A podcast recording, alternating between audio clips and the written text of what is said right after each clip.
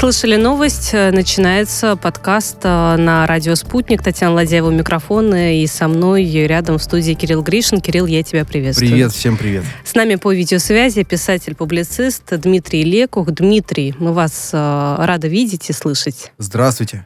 Добрый вечер. Дмитрий, Добрый ну вечер. и мы очень рады тому, что сегодня принимаем э, такое участие в вашем дне рождения. И вы согласились провести э, его часть, да, 45 минут вместе с нами. Мы вас искренне поздравляем, желаем, конечно же, творческих успехов, желаем здоровья в наше непростое время. Что еще пожелаем, Кирилл? Чтобы любимый клуб выиграл, Дмитрий. Сегодня? Да, сегодня это, сегодня это обязательно. Но, ребят, давайте уж говорить откровенно, когда в последний раз люди нашей с вами профессии, она у нас все-таки одинаковая, нормально справляли день рождения без внезапных эфиров. Вы у меня сегодня третий. Это абсолютно нормально, и дай бог, чтобы так было и дальше, потому что я люблю свою работу. Спасибо. Ну что ж, тогда да, желаем действительно успехов э, в работе. Пусть мы сегодня, может быть, третий, как вы сказали по счету, бог но э, это только, это надеюсь, только эфир будет так, интересный. Так что мы с, вами, мы с вами старые коллеги уже и любимые. Это и точно. в конце концов на одну контору работаем работаем. Итак, э, Дмитрий, э, давайте поговорим о неком ближайшем будущем э, касательно введения QR-кодов. Сегодня высказался Владимир Путин. Он провел встречу с СПЧ и сказал, что нужно не допустить опрометчивых решений при введении такой системы для проезда на транспорте. Нужно проверить, готова ли транспортная система к нововведениям. А как вам кажется, вот у нас все-таки есть такая практика, когда вводятся сначала какие-то правила правила сначала какие-то ограничения, ну и, естественно, в первый же день работы этих правил э, случаются те или иные казусы, а порой им какие-то масштабные коллапсы. Здесь получится да, да. избежать вот э, такого правила? Вот э, не знаю, я точно так же обеспокоен этим, как и э, президент страны, хотя понятно, где я, где президент, но тем не менее пример-то есть. Я просто видел, поскольку я наблюдал, как я с интересом слежу за экономическим экспериментом, который сейчас делает правительство Москвы, потому что они делают совершенно отдельную концепцию, об этом, если нужно, попозже поговорим. Но я смотрел, на что происходило, в том числе и по ковид-ограничениям с точки зрения экономики. И, естественно, мы все помним прекрасно все эти замечательные сцены с э, толкотней в метро после введения попытки даже не QR-кодов, а Э, масочного и прочего режима. Нет, а еще в каком регионе, я уже забыла, в Казани, по-моему, правильно, ведь э, был тоже недавно Нет, транспортный... Нет, я понимаю, что вы про Москву, а вот буквально недавно QR-код опробовали в транспорте, в общественном в Казани, если я не ошибаюсь, и в итоге люди там, э, сотни людей не смогли никуда уехать, потому вот, что просто... Ну, в том-то, в том-то и дело. Здесь, с одной стороны, не ошибается тот, кто ничего не делает, и здесь это вот в оправдании казанским властям и московским, потому что ну, мы все понимаем, что что делать что-то надо. Понимаете? А вот что, и знаете, а дальше шаблонов нет, дальше как по минному полю. Э, идут, э, и каждый раз чиновник, вот я вот это смотрел как раз по экономическому блоку, когда они там отсматривали возможные льготы для бизнеса, там какие-то освобождения, они каждый раз принимали решение, которое уникально, фактически. Это, безусловно, сложно. И, безусловно, вот такие косяки и ошибки, они будут. Но, естественно, если уже один раз допустили этот косяк в московском метро, ну, зачем его э, тиражировать? Поэтому Путин абсолютно прав, тут надо все-таки просчитать, просчитать. Это считается. Это, в этом нет, ну не то, что нет ничего сложного, это достаточно сложно, но даже это считается... Может быть, перед таким модель. федеральным вводом этих QR-кодов надо точечно некую практику Ну, вот как обычно, выберут Татарстан, провести. Санкт-Петербург, Калужская область, э, что еще? Где, где еще можно население поменьше? Ямало-Ненецкий автономный округ выбрать, да, пилотные проекты? Да нет, да, э, дело-то в том, что, опять-таки, у нас э, в разные регионы находятся на разных ступенях развития. Это тоже, в общем, ни для кого не секретно, федеративное государство. И, к сожалению, есть регионы депрессивные, есть регионы регионы, наоборот, передовые. И понимаете, то, что достаточно... Я вот уверен, что поставь любую задачу перед э, Собянинской командой, они криво-косо, э, ну, не без ошибок, но они ее решат. Потому что просто у Москвы есть возможности, есть, э, э, есть определенные ресурсы, и в конце концов это как вот, э, помните знаменитый мультфильм про летучий корабль? Летучий корабль построишь, куплю купит Москва, если, будет, если потребуется. А какая-нибудь чита, Ну, конечно. Понятно. То есть все упирается регионов? в бюджет, правильно я понимаю?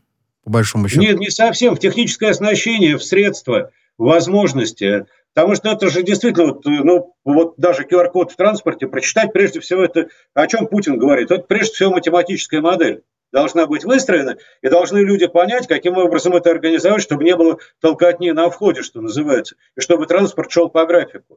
Чтобы Но не это вопрос качественной работы людей на местах. Да, да, да. А квалифицированные кадры – это точно такой же ресурс, который, извините, Москва себе может позволить, а не все города и регионы могут себе позволить. Слушайте, Увы. по, по поводу метро сразу подумалось. А, когда в свое время делали проверку и так далее, там господина Гаева снимали, руководителя московского метрополитена, они были категорически против поименования, если помните, подземка, это их смущало. Так вот, тогда же была история, я просто издалека, через полмира, а, вот о чем. У Гаева огромное количество патентов было в том числе, и вот эти вот самые, то, что мы прикладываем, э, записано вот в том числе на вот этого вот уникального изобретателя.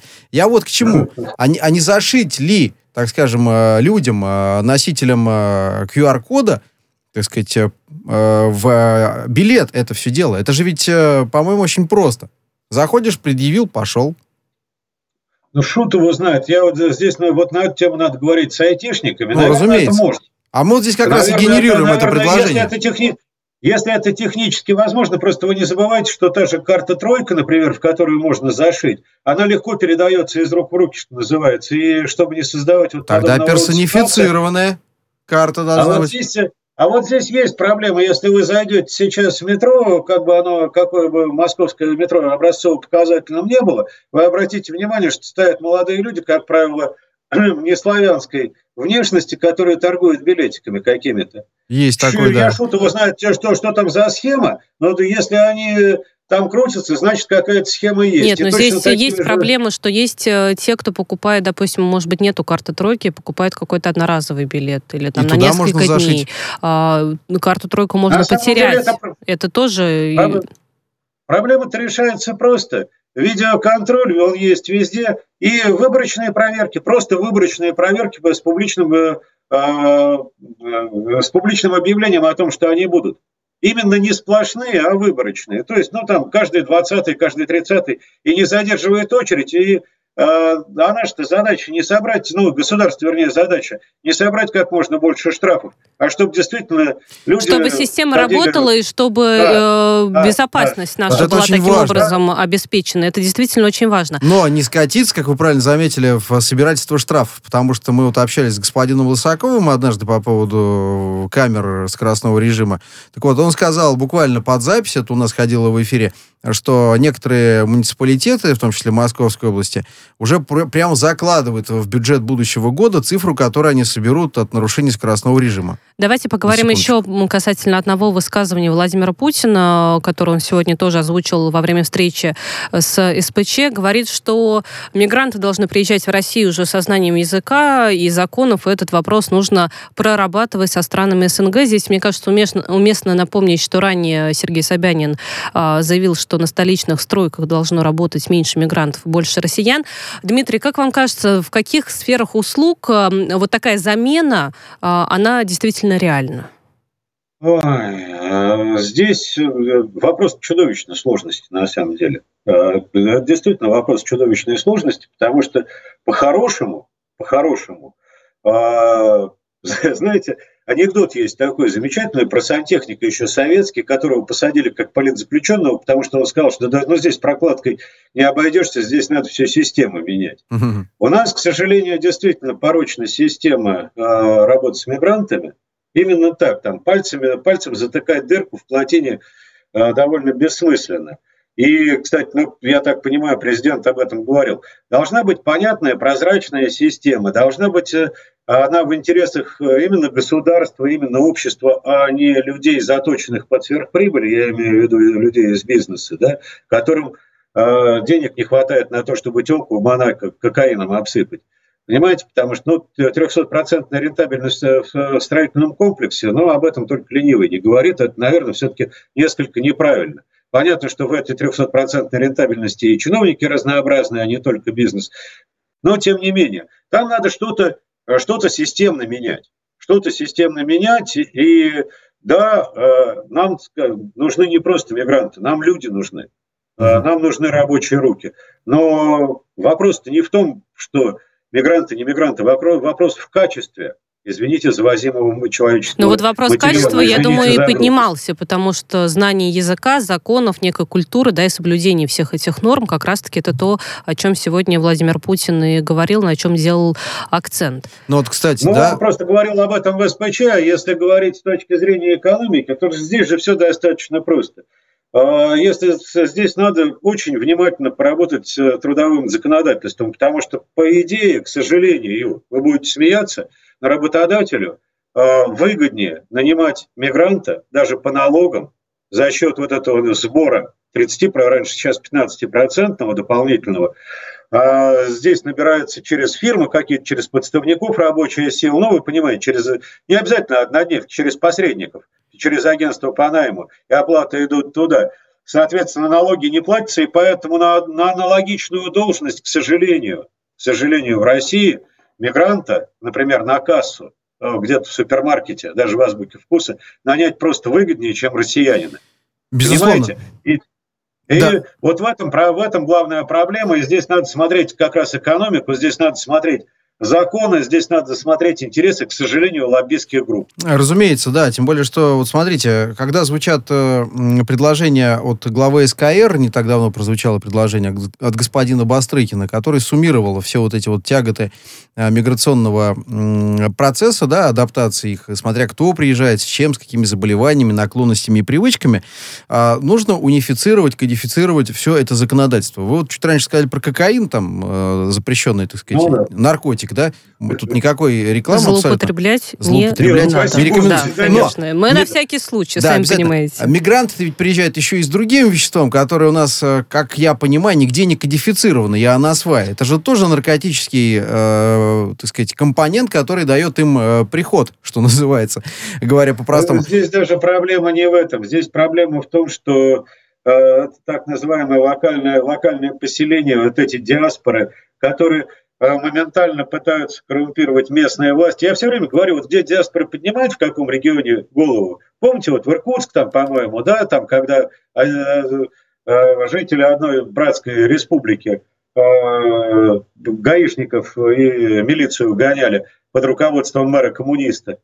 Так вот, это там, где есть, поднимает голову вот такая криминализированная ди диаспора, там вот ведомство господина Бастрыкина тут же должно искать коррупцию. Про Бастрыкина вот мы чуть же. позже это еще марка. и про коррупцию поговорим, поэтому давайте это чуть марка. на попозже да, отложим этот вопрос. А, смотрите, а, Мария Захарова что сегодня сказала, ну, правда, мне вот в ее заявлении не показалось, что это какая-то действительно что-то новое да, для нас. Но она говорит, что недавно в процесс милитаризации Украины включился Евросоюз, а, Совет ЕС принял решение о выделении 31 миллиона евро на военно-техническую техническую помощь вооруженным силам Украины, и это не способствует э, миру в Донбассе, э, на фоне чего переговоры по мирному урегулированию фактически зашли в тупик. Мне, правда, кажется, что уже мы давно об этом знаем, это некая констатация факта происходит. Но вот что интересно мне показалось, на Украине при этом предложили штрафовать за публичное отрицание вооруженной агрессии со стороны России и оккупации России территории. Вот такой законопроект подготовили, сейчас рассматривают в Верховной Раде. Как прокомментируете, Дмитрий? Ну, там может сейчас твориться любое безумие. Я не могу комментировать внутреннюю политику Украины, просто я не, не совсем специалист, но я могу прокомментировать то, что там происходит с точки зрения, баналь, с банальной экономической точки зрения. Так вот, э, Украина не готова к тому, чтобы пережить эту зиму. Просто банально не готова. Если вы посмотрите запасы угля и газа, которые есть, об этом говорила и Тимошенко, кстати, которые были закуплены, несмотря на наличие трех миллиардов от «Газпрома», э, от «Газпрома» в минимальных количествах, их хватит где-то до середины э, января. Соответственно, до середины, до конца января они должны придумать какую-то провокацию, чтобы утилизировать этот проект. Потому что он дальше просто не готов жить. Он не, жизнь, не жизнеспособен по показателям абсолютно понятным. Тепло, э, энергия. Понимаете? И вот это вот, э, скорее всего, к сожалению, политтехнологически такие проекты нашими заокеанскими партнерами, как правило, утилизируются через войну. И вот у меня есть ощущение, что переговоры Байдена и Путина о международной стабильности сводились именно к этому. о том, чтобы к тому, чтобы каким-то образом утилизировать этот проект без войны. Потому что война не нужна ни американцам, ни нам. Но Они вот, кстати говоря, Байден ведь э, Байден не говорил и не подтверждал того факта, который муссируется в зарубежных СМИ, что Россия готовится напасть на Украину. Это ведь, мне кажется, более того, более того, он предложил э, э, обсудить нам, это была его инициатива, по словам Путина, э, э обсудить красные линии. Э, тут все очень просто. Украина в 2014 году, когда начинались вот все эти замечательные события, это был приз. Это был еще приз с растущей экономикой, с понятным, э, высокопрофессиональным, высококвалифицированным, образованным достаточно населением, э, извините, европейского типа.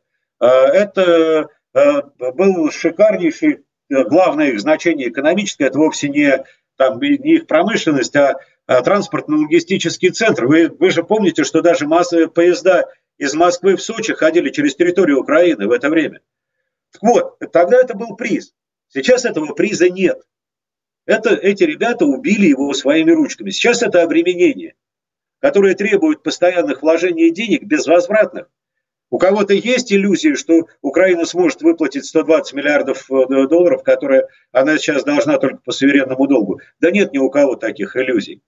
И да. вот сейчас угу. этот, э, этот, это не воздух даже, это хуже, это обременение пытаются нам продать каким-то образом.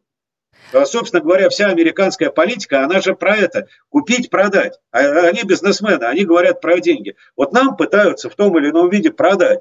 Чем мы должны заплатить, там, санкциями, еще чем-то, ну, разрывом отношений с Европой, какими-то уступками по Китаю. Мне, я не знаю, это все вот ведется, э, ведется под столом. Но есть ощущение, что просто Э, Владимир Владимирович, будучи умным человеком, он говорит, ребят, за то, что брать такой актив, еще, по идее, доплатить надо. Давайте потому поговорим. Точки... Да-да-да, Вот Дмитрий. извините, пожалуйста, да, это конечно. очень важно, потому что сейчас это, простите, э, территория с разрушенной полностью промышленностью, утратившая значение транспортно-логистического центра, с предельно криминализированным и развращенным как национализмом, так и обычным бытовым криминалом населением. И вот эта радость, я боюсь, сейчас не нужна ни нам, ни ЕС, ни США. Вот в этом проблема. Никому не нужна, вы совершенно правильно говорите. А, смотрите, по поводу еще одной угрозы а, хочется поговорить, только уже не якобы со стороны России, а наоборот в сторону России. Вот Ян а, Бжезинский, некогда занимал руководящие должности в Министерстве обороны США и Сын Конгрессе. того самого Бжезинского? Того самого. Он говорит, нужно, значит, отключить Россию от SWIFT хотя бы на несколько дней, на какое-то, да, там, короткое время, таким образом это такая часть комплексного подхода к отражению российской агрессии. Слушайте, ну по поводу Свифта уже все говорят. Э, важно узнать ваше мнение, Дмитрий. Я вот просто встречал э, уже ремарки, что у нас система передачи быстрых финансовых сообщений от ЦБ покрывает практически весь этот э, возможный негатив отключения ну, Свифта. Не совсем покрывает, извините, наши разработчики тоже, господи, прости, иной раз же поруки бывают. Ну, в принципе, да. А, в принципе, да. А, в принципе, то есть катастрофы с отключением свифта не будет. А, вернее, как это, это будет вот такая бомбежка, как у нас говорят, бомбить Воронеж, да, только это там, я не знаю, бомбежка какого-нибудь, какой-нибудь Варшавы будет скорее в этой ситуации, потому что, ну, не Варшавы, скорее Амстердама, потому что основные поставки ведутся в основном импорта оттуда. Потому что, скажем так, на крупных каких-то Э, наших, на энергетических проектах, например, на поставках газа, нефти, это не скажется примерно никак. Потому что, ну, понятно, что заплатят, никуда не денутся, иначе не будет следующей поставки. Возможности есть и через э, телекомовские всякие дела, и через, ну, да куча возможностей. Но при этом самой компании говорят, что отключение России никому не выгодно и несет ну, опасность да, а для вот, э, зарубежных а, партнеров. А да.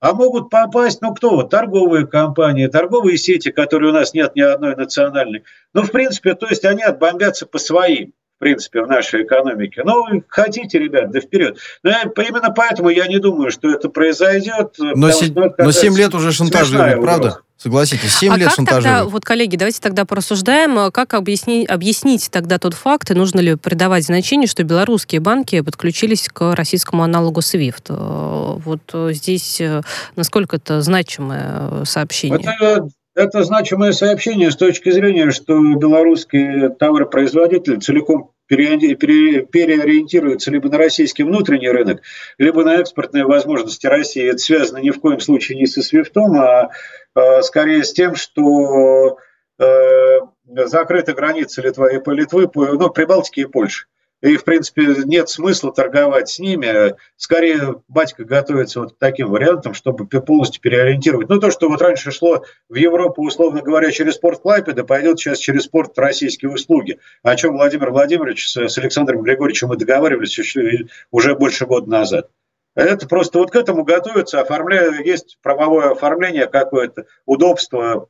То есть это такие технические, технические вещи достаточно. Ну, в общем, угрозы есть, э, угрозы реализации есть, нет. Ну, будем смотреть, что Но дальше будет. Ее, скорее всего, ее, скорее, скорее всего, всего, не, не будет.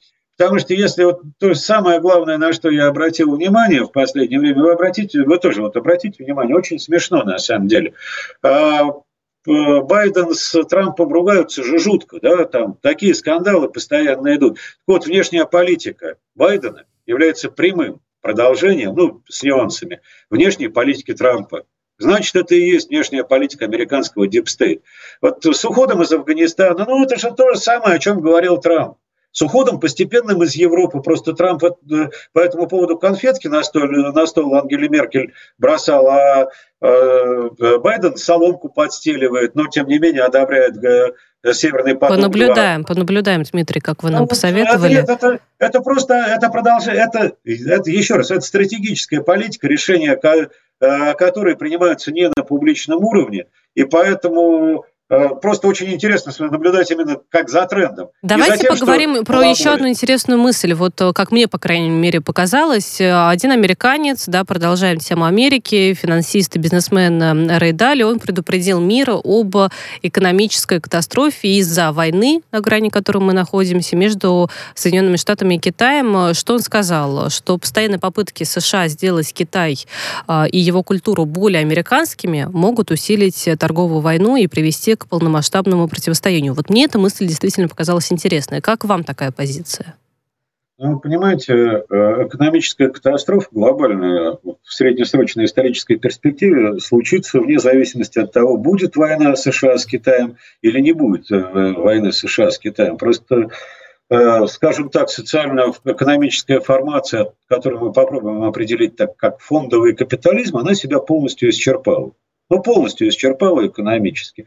А, упаси Господи, я не коммунист, но, в общем-то, считать э, какие-то варианты возможны. Ну, чтобы вы просто представляли себе, да, американский рынок, например, на 80% состоит из рынка услуг.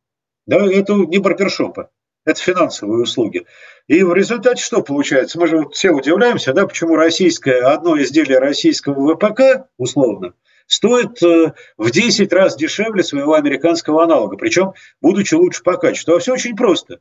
Доходит, по идее, до предприятия из американского гособоронзаказа процентов 20, ну, в лучшем случае 25 денег. Остальное растворяется между лоббистами, между кредитными организациями, в первую очередь, надо же кредитовать, нужно под, Э, между всякими финансовыми делами.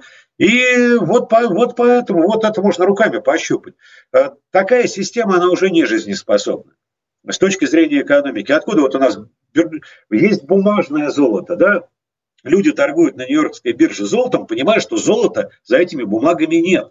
Ну, это конечно, 98% рынка фьючерсов – это все электронная история. Да, это, это, это, это бумага фактически. Это то, что, ну, сейчас это, да, электронная уже, но, в принципе, это то, что на э, биржевом сланге называется бумага. бумага. А это, давайте очень коротко не, тогда... Она ничем не обеспечена. И этому, эта система может работать только в условиях э, бесконечной накачки эмиссионного центра. Да, Все, бесконечной накачки деньгами. Вот сейчас новая программа, там Байден подмахнул, написал на сколько-то триллионов. Конечно. Даже уже скучно говорить. Я... А потом будут говорить, вот Бен Бернанке один плохой разбрасывал деньги, так еще и Байден теперь. А я к тому, что а, скажите, я, я правильно понимаю, что нас ждет большой коллапс, э, Уолл-стрит грохнется, но ну, в два раза он вырос за 4 года, индекс э, базовый. Да, ну, слушайте, э, ну, давайте говорить откровенно, эти цифры абсолютно некорректны, это пузырь. Мы ну, все прекрасно все понимаем. же знают, что пузырь. Когда же он грохнется-то? Конечно. Нет, а он в любом случае он не может не слопнуться из-за этого законы больших чисел. Да нет, ну то, что происходит, вот я все время я очень люблю об этом говорить. Я Дмитрий, прямо у нас 15 секунд до перерыва. Да, да, да. Все очень просто. Я не знаю, что таргетирует наш ЦБ, потому что у нас даже инфляция, вот наша нынешняя, она импортирована. Это долларовая инфляция. Там она уже достигает по отдельным товарным группам 30%. Это, это, если это не симптом катастрофы, то что это? Ну что, Согласен. действительно. Дмитрий, э, выпуск новостей впереди традиционно. После возвращаемся в студию и обсуждаем другие новости.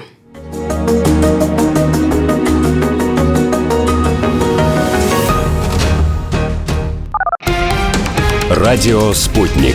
Новости студии Ольга Дубровина. Здравствуйте. За этот год в Беларуси было предпринято 10 попыток совершения терактов со стороны контролируемой Западом оппозиции, заявил президент Александр Лукашенко в интервью турецкой телерадиокомпании. Глава государства уточнил, что атаки были предприняты против людей, предприятий и военных объектов со стороны беглых противников власти, находящихся сейчас под крышей Польши, Литвы и Украины.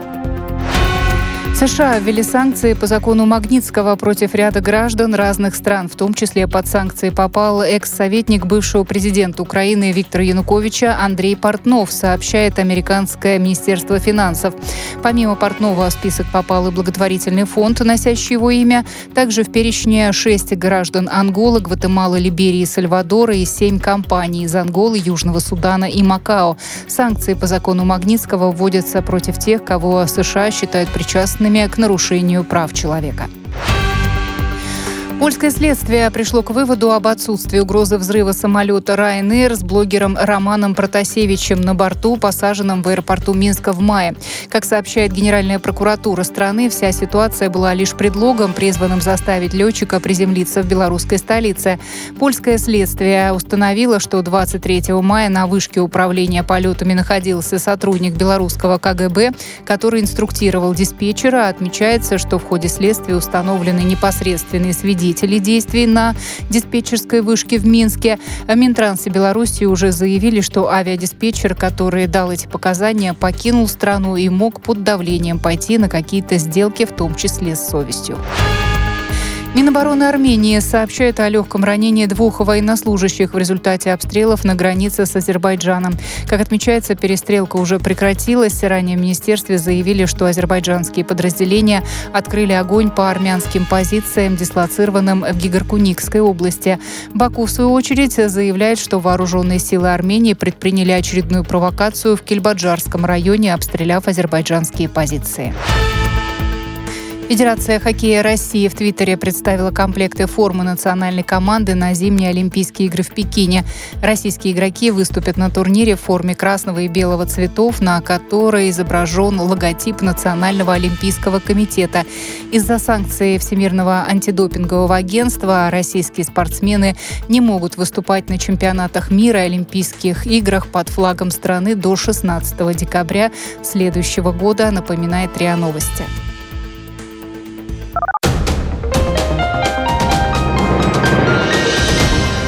Следующий выпуск новостей через полчаса.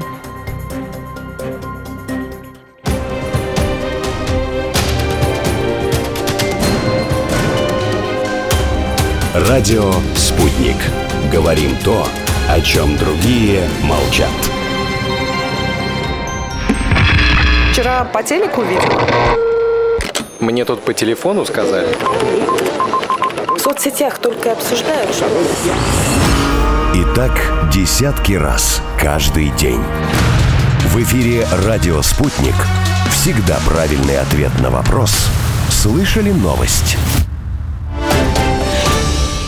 Продолжаем прямой эфир. В студии Татьяна Ладяева, Кирилл Гришин. Кирилл, еще раз тебя приветствую. Привет и всем. давай еще Привет. раз поприветствуем нашего гостя, писатель-публицист Дмитрий Лекух с нами на связи. Дмитрий, еще раз здравствуйте. Здравствуйте. Еще раз добрый вечер. Дмитрий, а, обещала, что поговорим про Бастрыкина и про коррупцию. Вот обещание свое намерена сейчас выполнить. Значит, Александр Бастрыкин а, посчитал а, и говорит, что ущерб государству от коррупции в 2021 году, вот, ну, за, там, за 9 месяцев, да, брали период, составил 13 миллиардов рублей. И это в два раза больше, чем в аналогичном периоде прошлого года. Но можно возместить эту сумму? Каким образом? На добровольной основе было возмещено более 8 миллиардов рублей, наложен арест на имущество на сумму почти 18 миллиардов рублей. То есть если на эти цифры опираться, то как будто бы коррупции нет у нас получается. Так, и там ущерб, триллионы, и, и ущерба. а тут вернули на миллиарды.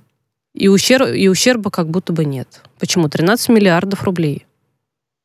Ущерб коррупции. Ну, нет, на самом деле, безусловно, А. э, это недооцененный ущерб. Естественно, Бастрыкин может оперировать только теми цифрами, которые у него есть по уголовным делам, уже по, по идущим. Естественно, теневой оборот коррупционный действительно измеряется в триллионах рублей. Э, Просто, ну, как, как эта грубая поговорка была у силовиков в свое время, то, что вы не сидите, это не ваша удача, а наша недоработка, да? А Поэтому, собственно говоря, к сожалению, коррупция, э, она про- пронизывает ткани общества, и бороться с ней исключительно силовыми э, методами невозможно. Просто в качестве примера обратите внимание, сейчас куда-то, вот положительного, кстати, примера, обратите внимание, как пропали анекдоты про гаишников и по анекдоты про гаишников в кустах. Системное решение камеры, ка- запреты работы по постам. Люди пошли заниматься своими прямыми служебными обязанностями. Все, за, закрытая тема, безнальная оплата и камеры. Но И вы хотите сказать, пропал- что там коррупция ликвидирована, и взятки никто не дает, А, и никто вот не в, принимает? В этой, в этой нет. На уровне покупки прав, это мы все прекрасно знаем, все эти замечательные истории, особенно с мигрантскими правами и так далее и тому А, подобное. кстати, про покупки прав я могу поспорить. Один знакомый уже полгода у меня не может сдать э, права, значит, на, не, не помню, какая-то категория, но Ну, грузовик, автобус и так далее. Не может, и никто деньги не берет. Уголовное дело было сколько, полгода, по-моему, назад, когда одна, в одном из подмосковных городов э, все ГАИ, начиная с начальника, просто уехало.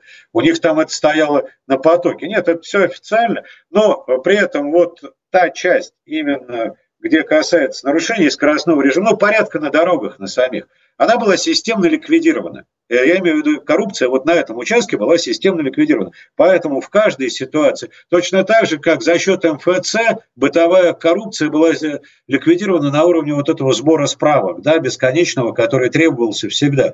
То есть нужны какие-то Никто не говорит, что не, нужны силовые решения, за которые отвечает Бастрыкин. Но это один из инструментов, э, который может решать какую-то оперативную ситуацию, восстанавливать справедливость и еще что-то. А основное должно быть вот решаться на каком-то другом уровне. То есть должно быть меньше... Ну, я вот люблю этот пример, да, приводить. Если вот, э, когда чем меньше человеческой какой-то оценочной ситуации, если по закону судья вот какой-нибудь по в уголовном процессе может применить от э, наказания от 3 лет до 15 вилка, то это очень богатый выбор, это коррупционная емкость сразу таких вещей. Вот за счет таких вещей необходимо боро- бороться. Необходим какой-то алгоритм.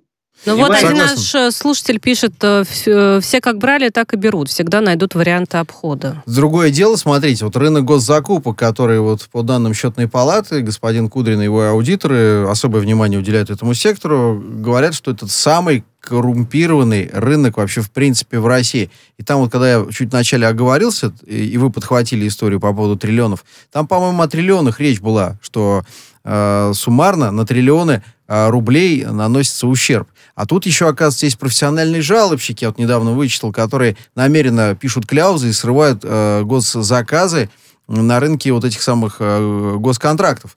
Значит, они в- действуют в да, чьих-то да. интересах, правда? Значит, рука руку моет. Конечно, да нет, ну, гос, госзакупки – это вообще отдельная тема, которая э, выстроена безобразная, о которой, о которой можно говорить до бесконечности. Понимаете, но у нас, к сожалению, куда ни ткни, ну что такое, э, как, как оценивать коррупцию, что такое коррупция? Вот э, букет э, школьной учительницы на 1 сентября за 3000 рублей – это уже коррупция, если смотреть по, по закону, это с одной стороны. А с другой стороны, ну, мы же все прекрасно делаем, понимаем, как у нас решаются дела и решаются процессы. Вот, э, ну, очень хорошо, вот простейший пример. Мы все помним с ковидными госпиталями ситуацию с Шойгу и с военно-строительными отрядами, которые, как выяснилось, внезапно э, делают ну, в два раза быстрее строят ковидные госпиталя, в три раза дешевле и в два раза лучше. Это официальные цифры, они приблизительные, но вот действительно по всем показателям чем это делает наша хваленая строительная отрасль, вся такая инновационная, вся с кучей иммигрантов и со всеми остальными вещами. А, причина предельно проста. А, там нет 300% рентабельности. 300% рентабельность получается не одними бизнесменами. Она распределяется, а, скажем так, в виде ренты по всей цепочке.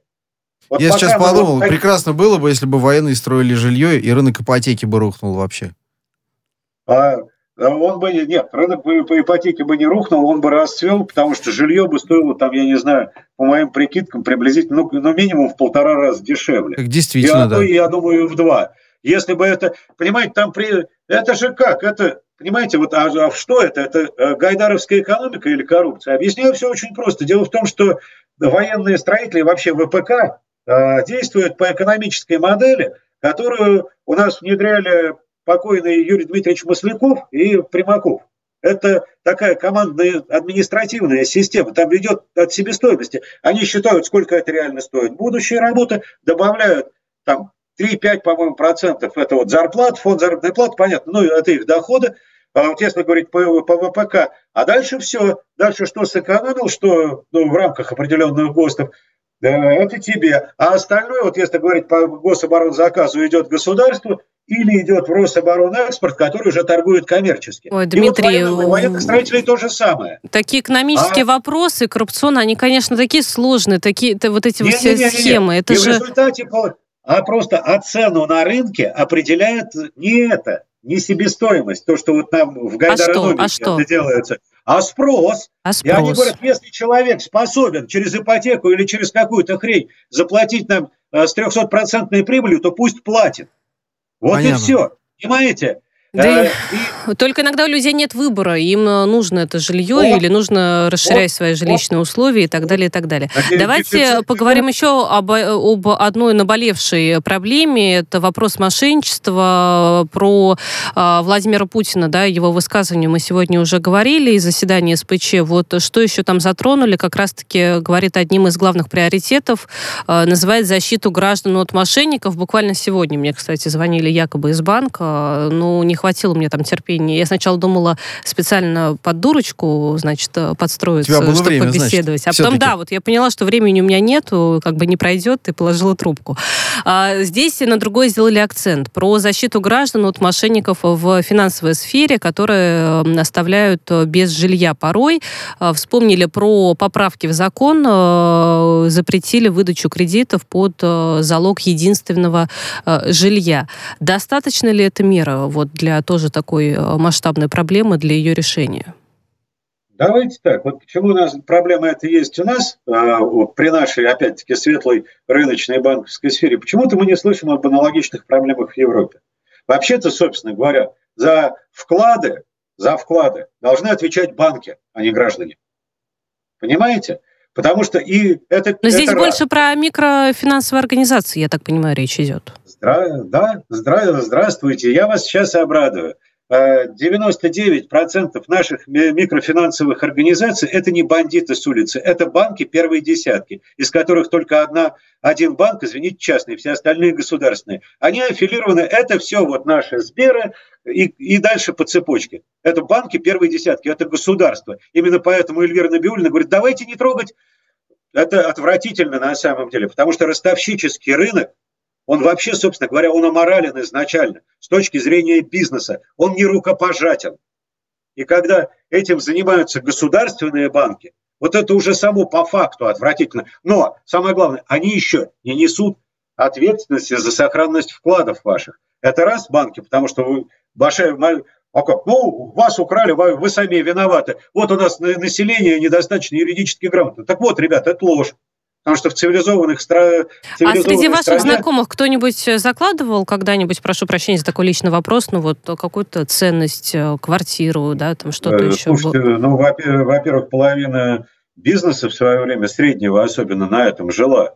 Она получали квартиру, получали как, как бы ипотеку, потому что кредит Э, получить под бизнес, под развитие бизнеса у нас был, в общем, да и сейчас невозможно. Но это я к тому, что условия да. разные бывают, и жизненные обстоятельства Конечно, нет, в том числе. Нет, в, МФ, в МФЦ, но я немножко другая социальная прослойка, в, МФ, в, в МФО никто не закладывался. Угу. Но на самом деле А, тем не менее, я могу сказать, что это, в принципе, все микрофинансовые организации, ребят, давайте называть имя, вещи своими именами. Это ростовщические конторы. Вот мы на бизнес. этом я предлагаю поставить точку и запомнить именно такое определение. Дмитрий, мы вас благодарим Спасибо. за беседу. Мы еще раз поздравляем вас с днем рождения и желаем всего самого Спасибо. наилучшего. Будем рады вновь вас в ближайшее время видеть и слышать в нашем эфире. Писатель-публицист Дмитрий Лекух был с нами на связи.